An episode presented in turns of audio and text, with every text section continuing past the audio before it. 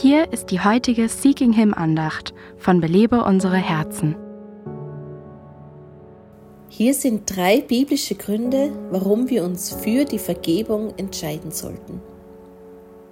Zunächst sagte Jesus, wenn ihr den Menschen ihre Verfehlungen vergebt, so wird euer himmlischer Vater euch auch vergeben.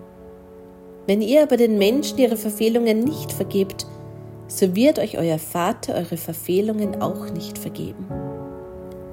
Ein Grund zu vergeben ist also, dass Gott uns dann auch vergeben wird.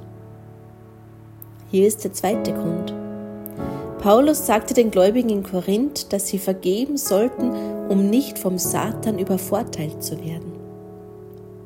Wenn wir nicht vergeben, ermöglichen wir es Satan, sowohl in unserem Leben als auch im Leib Christi, einen Fuß in die Tür zu bekommen.